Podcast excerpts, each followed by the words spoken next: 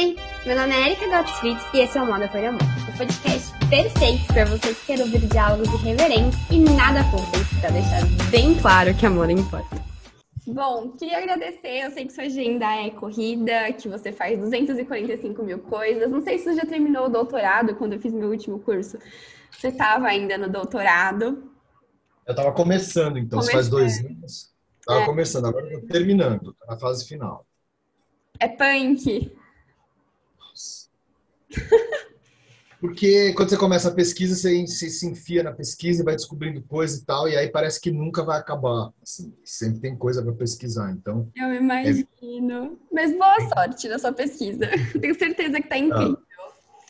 E, bom, queria agradecer, né, por esse tempinho que está arranjando, por ter topado essa conversa. Eu sou muito fã do seu trabalho, como eu falei, já fiz diversos cursos com você. Gosto muito da, enfim, de toda a sua pesquisa, é, de todo o olhar que você tem para moda. E como muitos dos meus ouvintes não necessariamente são da área de moda, eu queria que você se apresentasse um pouquinho, falasse resumidamente sobre essa história. sei que você tem uma trajetória que vai desde a criação, agora voltada para a pesquisa, então é uma é, é uma vida muito ampla, né? A gente precisa é. Bom, eu também né, já tenho uma certa idade, né? Eu fiz 50 agora, então já meio século, né? Então por isso tem história. Mas enfim, eu, eu me formei nos anos 90, em 94 para ser mais exato, então já faz é, quase 30 anos, né?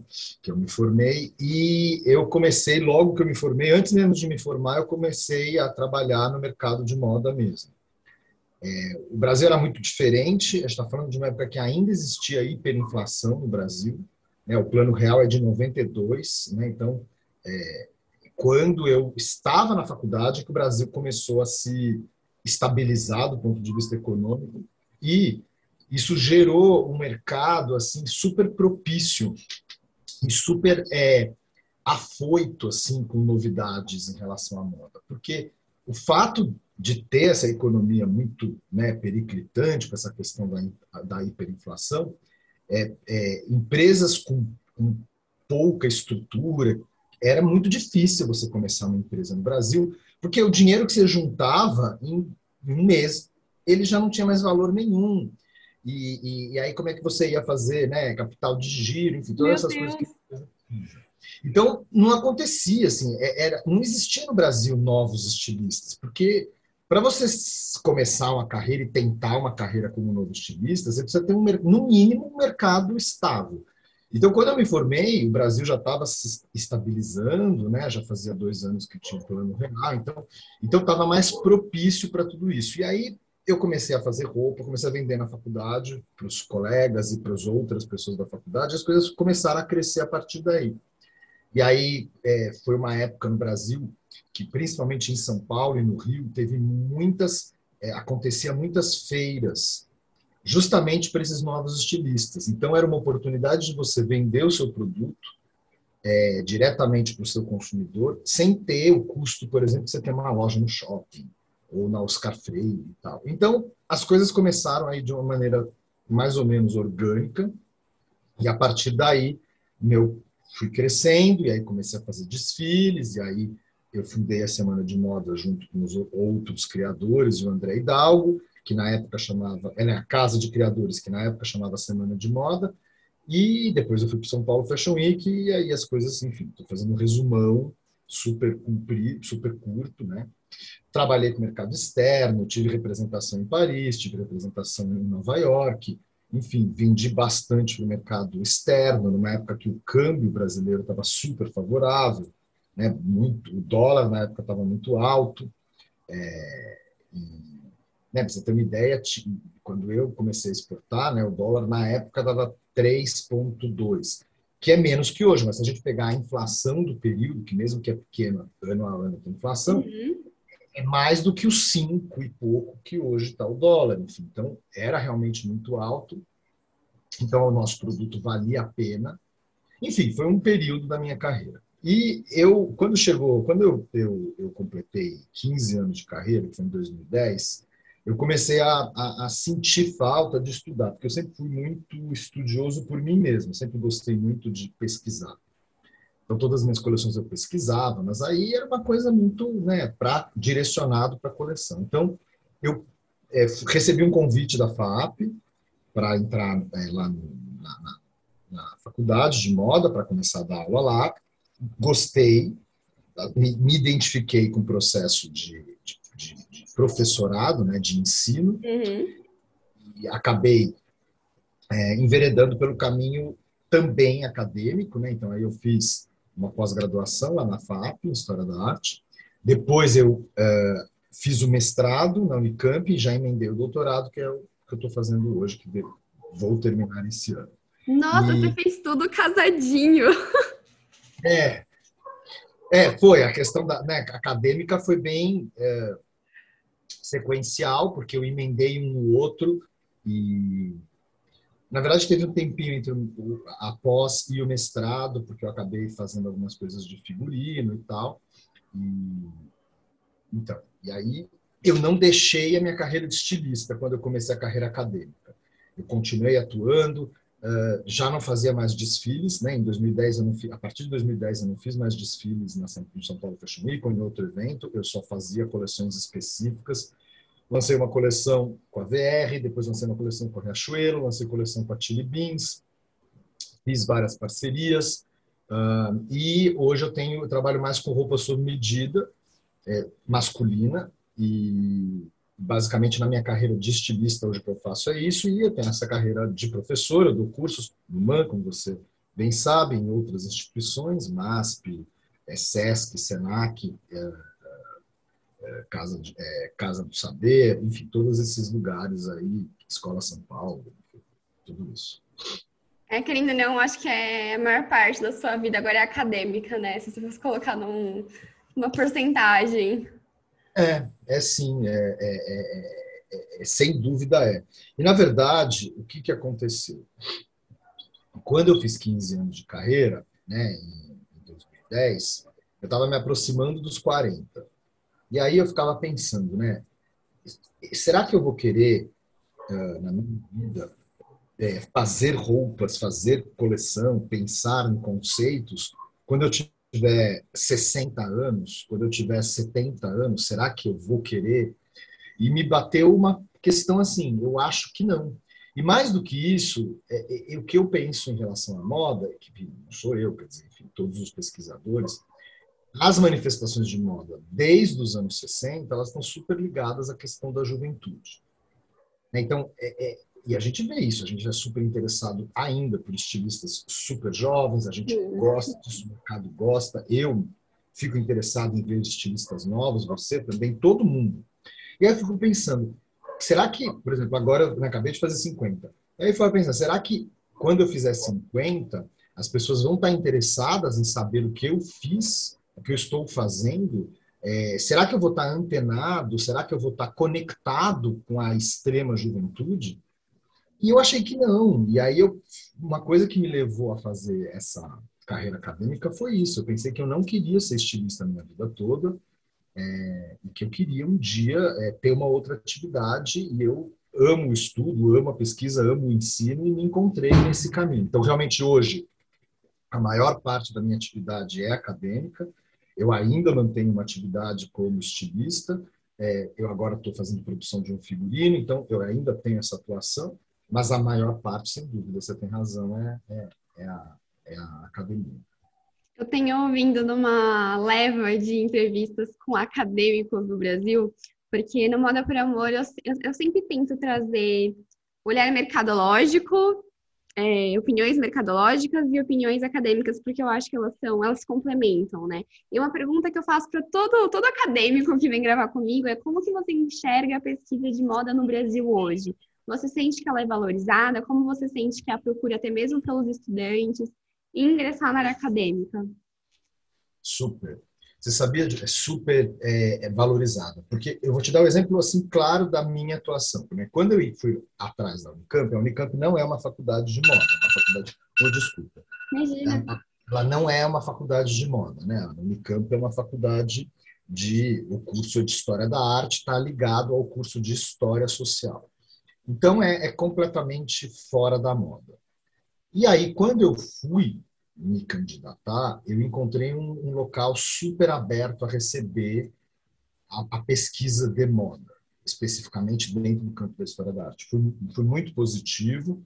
É, o meu orientador, que é uma pessoa dentro do meio acadêmico muito importante, que é o doutor, professor doutor, lógico, doutor Jorge Colli, o Jorge Colli, ele aceitou a minha pesquisa, o meu enfoque, ele achou interessante, inclusive porque eu sinto que lá na Unicamp existe a intenção de abrir, né, de, de, de chamar essa questão. Uhum. Então, sim, a gente está vivendo um momento super interessante no campo acadêmico, já que você pergunta isso especificamente.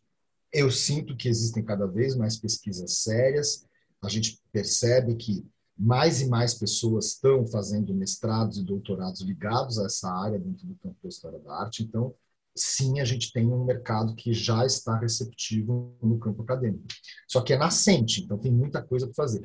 O que, por um lado, é ótimo, porque significa que há um grande campo de oportunidades, né? uma vez que tem poucas pesquisas ainda publicadas, é, é, é ótimo você estar nesse momento, né?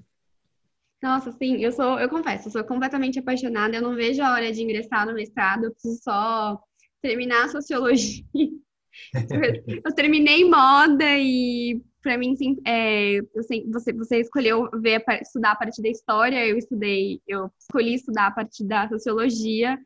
E aí eu falei, não, vou, vou estudar sociologia para poder ter um embasamento ainda maior quando eu for para o mestrado. E eu confesso que eu não vejo não vejo a hora. Eu sou completamente apaixonada e acho cada dia mais, mais necessário, ainda mais no, no nesse mundo que a gente vive hoje.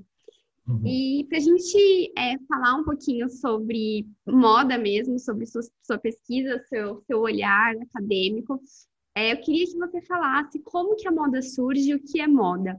Eu vou só colocar um parênteses de um jeito fácil, porque a gente tem muitos ouvintes que são de áreas correlatas. Então, só para a gente ter um entendimento aí de. para leigo ouvir, vamos por assim. É, é isso é uma. É, é, é, toda vez que eu faço um curso sobre história da moda, história da arte, eu começo por essa acepção, né? Porque, porque eu aprendi errado dessa maneira de que a roupa surgiu como forma de proteção em relação à perda dos pelos que os nossos ancestrais muito longínquos, sei lá, milhões de anos atrás, né, os homens das, os homens e as mulheres das cavernas tiveram, né? Então, é, de super resumido, nós éramos roedores, aí nós viramos, né, o, o humanídeos, digamos assim, né, esse, esse, esse, esse amplo, né, espectro aí é, é, da, da, da questão então, dos animais, né? Uh, e, num dado momento, esses bípedes, então, perderam os pelos e teriam, então, a partir dessa perda dos pelos, inventado a roupa para se proteger.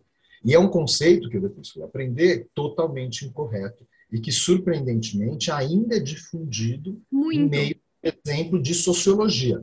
Eu vou te contar uma história que há uns dois, três anos, não mais, uns quatro, cinco anos atrás, né, eu assistindo um dia um programa na rede, ou na Rede Futuro ou na Rede Brasil, enfim, estava acontecendo um debate, e uma doutora da USP, que eu não vou mencionar o nome, mas que, enfim, era uma doutora de sociologia, em sociologia, estava explicando exatamente isso de uma maneira muito ponderada dizendo não, porque a roupa é uma invenção da proteção para proteger o corpo, já que os nossos ancestrais perderam os pelos. Eu falei, meu Deus do céu, como que isso ainda é difundido na academia? E é uma ideia completamente ultrapassada, porque não existe nenhum embasamento nessa, nesse conceito. Né? Uhum. Ele é basicamente criado a partir de uma impressão empírica. E, na verdade, o que, que a ciência nos mostra, a arqueologia, é que esses humanídeos eles perderam as, os pelos há uns um milhão, um milhão e meio de anos atrás, e que os primeiros sinais que, do que poderia ter sido roupas, porque, lógico, a gente não tem elementos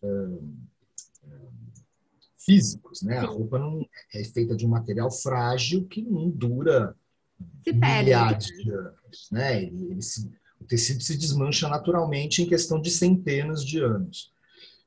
E aí, é, o que aconteceu nesse período em que essa roupa, que foi inventada por volta de uns, no máximo 100 mil anos atrás, e essa perda de pelos que aconteceu há pelo menos um milhão de anos atrás. Então, o que, que nesses 900 mil anos o homem ficou fazendo, né, e a mulher? não houve isso. O que aconteceu foi um processo uh, de formação do que a gente chamou de sociedade, né? os, aspectos da, da, da, os aspectos evolutivos, e a roupa, ela é sim um elemento, então, de comunicação, porque ela surgiu para dizer algo.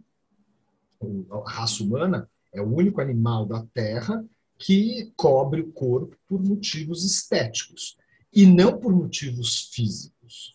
É lógico que depois a roupa serviu para proteger o homem e a mulher, para gente, né, para esses ancestrais nossos saírem da África e irem às regiões mais setentrionais e ocuparem o que é hoje Europa e, e, e Ásia do Norte, etc, etc. E é sem dúvida a roupa que ajudou isso, mas ela, a, a origem dela foi uma questão cultural e não uma questão é, física. Né? Então, a, a, o surgimento da moda está ligado à comunicação e à maneira como a, a raça humana se expressa e comunica algo para o outro. A gente se veste para dizer que, quem nós somos. Por mais que ninguém praticamente faz esse pensamento conscientemente de manhã cedo quando acorda. A gente não fala, ah, hoje eu vou é, eu vou visitar um cliente e então eu vou me vestir desta maneira. São mecanismos que a gente faz todo dia, a gente aprende desde pequeno, quando a gente ainda não tem pensamento consciente. Então, são questões que são muito mais ligadas ao comportamento do que a uma questão tão física, né? Mas sim é esse aspecto que é o essencial da moda, é comunicação. É, é, acho que isso é até um pouco polêmico, porque se, por exemplo, eu lembro que você comentou isso num dos cursos que eu fiz com você, e eu cheguei com uma professora minha de História da Moda, e eu, eu falei, olha, fiz o curso com o Lorenzo, o Lorenzo me apresentou essa perspectiva e eu achei completamente racional, faz muito sentido, inclusive partilho muito desse seu pensamento. E eu quase fui esculhambada na sala de aula, porque ainda tem esse pensamento muito como posso falar, enraizado, como você disse, na questão do apelo físico. Eu Nossa, sei. hoje em dia você dia, foi. Sim, é chocante. E falando, já que a gente está falando dessa questão da polêmica, como que você enxerga a questão da Revolução Industrial? Porque muitos historiadores vão falar que a moda ela só surge ali com o advento da Revolução Industrial. Você acredita que ela tenha surgido antes ou nessa questão você concorda com a grande maioria, né, com o todo? É, o, é, o, que eu acho que muitas vezes as pessoas é, é, é pensam em relação, né, é, concluem a partir da Revolução Industrial, é que, sem dúvida, foi a Revolução Industrial que permitiu o barateamento das roupas, tanto da produção das roupas quanto da circulação das roupas, e o que vai, de uma, totalmente, originar a moda como a gente entende hoje, no sentido de você ter roupas prontas disponíveis em quase todos os lugares da Terra, é, urbanos, lógico, é, e esse movimento, sem dúvida, foi originado a partir ali, o ponto inicial é a Revolução Industrial. Mas a moda, como a gente entende, como uma manifestação não ligada exclusivamente à cultura específica, mas sim a, a questões uh, sazonais de mudanças de estação ou mudanças de tempo, dentro de uma mesma civilização, isso surge no final da Idade Média. Então, tem dois pontos muito marcantes nessa evolução. Esse ponto ali no final da Idade Média, início do Renascimento, quando acontece essa mudança do aspecto da origem da moda, não é que ela nasce ali, ela não nasce ali, mas ela nasce, ela renasce ali de uma certa maneira, né? ela é transformada ali numa questão que está ligada ao tempo e não somente à cultura. E ali na Revolução Industrial ela se acelera para chegar nessa velocidade que ela tem hoje, nessa possibilidade né, que hoje a moda permite. É, eu sempre, inclusive, essa é uma. Eu fiz iniciação científica na, durante a faculdade, como eu falei, eu sempre fui muito, muito estimulada pela, pela questão acadêmica. E uma das brigas que eu tinha com a minha orientadora era que, ao meu ver, a evolução da moda até chegar nessa questão tão efêmera e do mutável do hoje, ela só acontece porque ela é respaldada, ela é embasada numa sociedade, né? E aí eu queria te perguntar, existiria moda se não existiria sociedade? Nunca, né? Não, você tem razão de jeito nenhum, não tem como. né, a moda é uma manifestação urbana. Ela é uma manifestação, inclusive, que nasce quando começa esse processo de urbanização no final do período feudalista. Uhum. É, o feudalismo, feudalista é até horrível, mas enfim, o feudalismo, é, quando ele começa a sua decadência, né, a sua gradativa transformação para mercantilismo, é, um dos aspectos essenciais é a criação das cidades, dos centros urbanos que tinham morrido depois da queda do Império Romano. Então, tudo isso é, é, é, é que conecta essa. Então, sem dúvida, a moda é totalmente uma manifestação urbana, ela não é uma manifestação caracteristicamente é, ligada é, à questão campesina ou à questão uhum. né, da, da, da é, de pequena urbanização. Até é bem simples, a gente pode fazer uma comparação, por exemplo, com a questão dos, é, dos portugueses e dos espanhóis e dos franceses, quando eles chegam aqui na América. Né, eles encontram uma população que não é urbana, que não está urbanizada, é, mas onde uh, existem civilizações atuantes, enfim, expressivas, que eles vão, inclusive, exterminar, é, e que é, tem na moda uma questão importante, porque todos eles se vestem para se comunicar também, né? Os, né, os, é, indígenas aqui no Brasil, eles se cobriam algumas partes do corpo, e muitas vezes não eram nem as mesmas partes que a gente lá, né, que os outros estavam lá acostumados, né, na Europa. Então não estava ligado à questão de cobrir as partes consideradas íntimas, né? Uhum. Os indígenas muitas vezes as mulheres indígenas mostravam os seios, é, alguns algumas tribos, né, os, os homens mostravam o, o, o genital, né? Não era uma questão ligada a isso, mas existia uma cobertura, algum algum lugar do corpo tinha ali algum algum elemento de de ornamentação. Então, isso mostra que, sem dúvida, a moda existe, mas ela não era, ela não tinha esse aspecto de transformação como ela tem ligada à moda, enfim, como a gente entende após a, a Idade Média. A moda, do jeito que ela é hoje, ela nasce por conta das é, questões urbanísticas, urbanas. E já que você falou no hoje, como que você enxerga é, o caminho da moda, do, do agora, do presente, para daqui a 10, 20 anos? Você acha que a gente está num caminho evolutivo bom em relação a práticas de, de produção, de sustentabilidade, de, enfim, tudo aquilo que a gente sabe que é complicado? Como que você enxerga?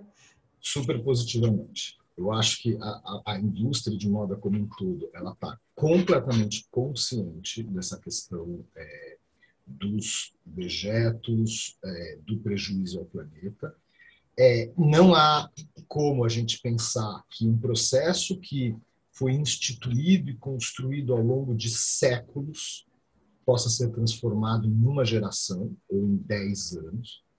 Mas se a gente pensar tudo que foi feito nesses últimos, por exemplo, vamos pegar um espectro pequeno, desde o começo do século, nesses últimos 20 anos, é extraordinário. A gente passou de um momento em que ninguém falava nisso para um momento como hoje em que todas as empresas falam disso. As empresas que não falam disso, elas são prejudicadas, porque elas não falam. A sociedade cobra e passa a não colaborar mais com essa empresa, não compra mais, porque o consumidor hoje exige isso. É, e efetivas ações têm sido feitas. Então, melhoramentos na produção, né, melhoramentos é, em todos os processos de fabricação. Eu vejo de uma maneira super positiva. E, na verdade, a tecnologia vai ajudar, não somente nisso, mas ela vai ajudar no ponto de vista da fabricação da roupa, porque daqui a 10, 20 anos, todos nós teremos em casa é, impressoras 3D que vão imprimir roupas, e que essas roupas serão provavelmente é, únicas, quer dizer, cada roupa vai ser impressa por uma pessoa, e essa roupa vai ser feita no corpo, vai ser feita para as medidas do corpo daquela pessoa especificamente, e provavelmente de materiais biodegradáveis que depois que você terminar de usar duas, três vezes, você vai descartar no local específico, que vai tratar daquele dejeto e vai, isso vai virar, enfim, produto para um novo é, objeto. Né? Então, é, essa produção sem descarte consciente, que é o, como a gente trabalhava e ainda trabalha hoje, e não dá para a gente simplesmente falar, vamos parar de fazer roupa para parar de poluir, poluir, o planeta. Não é por não aí. É, não, não dá. Não dá para você transformar uma sociedade em um ano, uma coisa que está instaurada há séculos, séculos mesmo, né? desde a Idade Média. Então, a gente está falando até de mil anos atrás. É, e, mas eu vejo de uma maneira super positiva. Eu acho que até o final do século, desse século, que lógico, eu não estarei vivo, você pode ser que você esteja viva, você já vai estar bem idosa. Enfim, a gente vai ver isso como uma realidade, ou seja, é, a produção de dejetos da indústria têxtil daqui a 100 anos será menor que a de hoje, e sem querer dizer que a produção de roupa será menor. Pode ser que a produção de roupa seja muito maior que a de hoje, mas a produção de dejetos muito menor. É, porque quando a gente resolve toda essa tá, toda a problemática, inclusive desse pós-consumo, né, que é para onde essa roupa ela vai parar, você consegue manter a, a, a, criação de novas peças sem problema nenhum. Inclusive, quando você, que nem você falou, diminui a quantidade de dejetos e como essa roupa ela é, ela é fabricada, quando você soluciona todo, enfim, funciona. E para a gente Exato. finalizar, eu queria pedir para você deixar uma mensagem para os estudantes de moda, para os calouros, para essa galera que está entrando agora no mercado, se pudesse ser algo que você gostaria de ter ouvido quando você entrou? Eu vou te falar uma coisa. Quando eu comecei a dar aula, então há 10 anos atrás, eu sempre dizia para meus alunos, especificamente de moda, né, não de história da moda, ou história do vestuário, ou história da arte, mas os que estudavam moda só, é, a questão prática da moda, eu sempre falava, é uma profissão super difícil, é, pensem bem, talvez, né, é, é, é cuidado, é, enfim. Eu sempre mandava uma mensagem, um pouco de atenção. Né? E hoje eu passo uma outra mensagem. O mundo evoluiu e eu, eu sou super otimista em relação ao futuro da moda, então eu acho que não. Hoje a gente vive um período super é, é receptivo para novas informações a internet transformou completamente essa percepção. Então, em 2010, em 2010 não existia Facebook, né? Facebook é de 2011.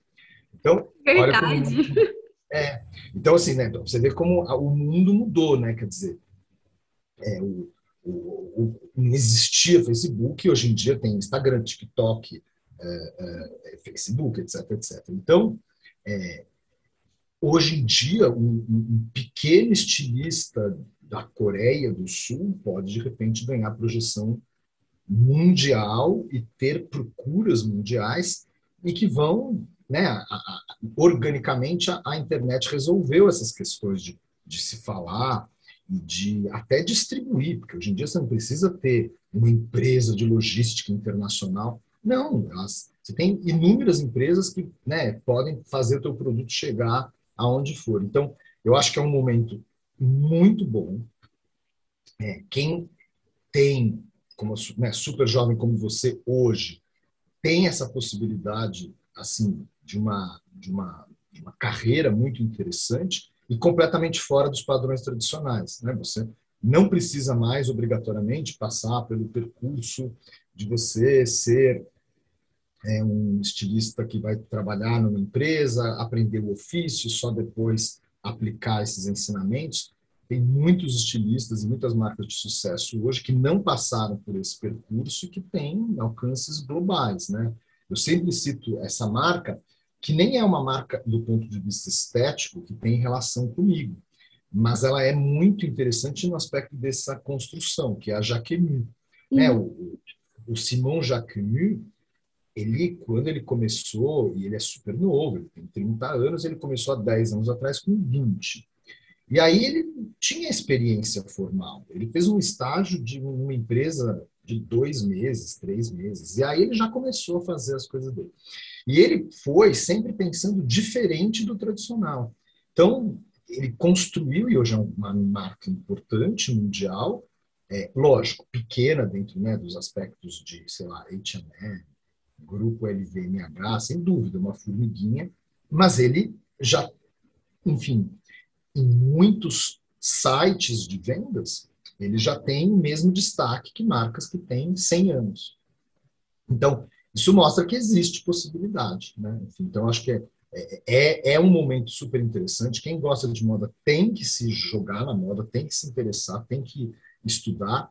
É, e, como você bem sabe, né, o fato da internet, principalmente a pandemia ter feito a, a explosão dos cursos online, hoje em dia você nem precisa sair da sua cidade para ter uma formação, né? Quer dizer, então isso né? Então, eu fico imaginando, na minha época, que eu, a pessoa tinha que sair, sei lá, de uh, Ribeirão Preto, aí os pais tinham que alugar um apartamento para a pessoa. Meu caso!